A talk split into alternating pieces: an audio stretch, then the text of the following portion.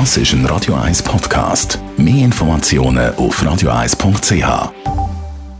Präsentiert vom Grand Casino Baden. Grand Casino Baden. Baden im Glück. Einen schönen guten Morgen.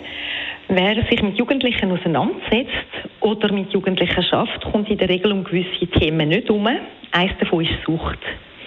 Die Schweiz hat zwar eine nationale Strategie Sucht und auch Expertinnen und Experten, die zu dem Thema etwas zu sagen haben. Politisch dünkt mich aber, dass vielmals nicht ganzheitlich denkt oder gehandelt wird, sondern dass man sich in einzelnen Themen verzettelt und dann schnell ideologisch diskutiert wird. So haben wir beispielsweise ein Tabakwerbeverbot, das auf Jugendliche abzielt, aber kein deriges Alkoholwerbeverbot. Idealer wäre, wenn man die Diskussionen und Massnahmen weg von Idealisierung und auch Dämonisierung könnte führen. Dazu gibt es ein interessantes Beispiel und manchmal lohnt sich der Blick über die Landesgrenzen, in dem Fall nämlich der Blick nach Island. In den 90er Jahren haben die isländischen Teenager zu denen gehört, wo die trinkfreudigsten in ganz Europa sind.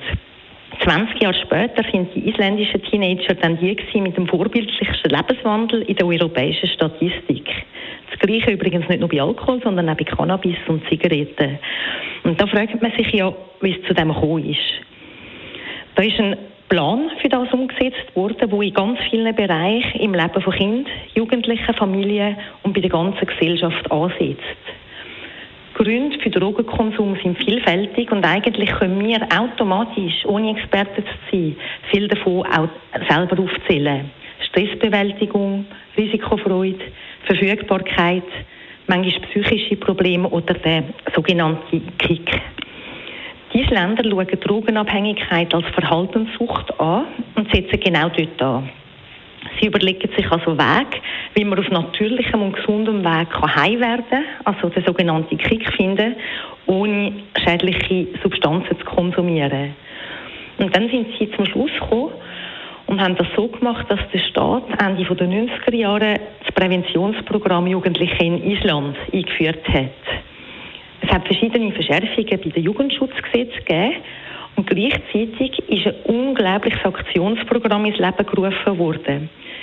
Teenager und Eltern sind animiert worden, den grössten Teil von ihrer Freizeit mit sinnvollen Aktivitäten als Familie oder Verein zu verbringen. Dazu hat es ein grosses und umfassendes und total attraktives Angebot gegeben.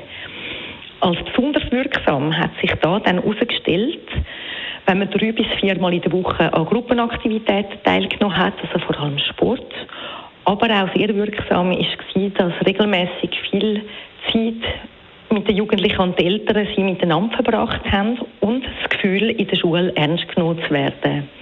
Auch wenn man vielleicht nicht alles von anderen Ländern einfach eins zu eins übernehmen lohnt sich es manchmal über Grenzen aus zu schauen und zu schauen, was dort funktioniert hat und was vielleicht bei uns auch passen würde. Die Morgenkolumne auf Radio 1.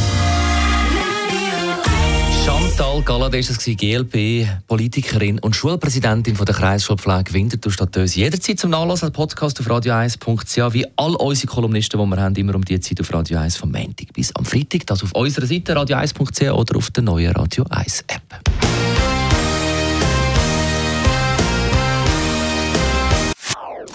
Das ist ein Radio 1 Podcast. Mehr Informationen auf radio1.ch.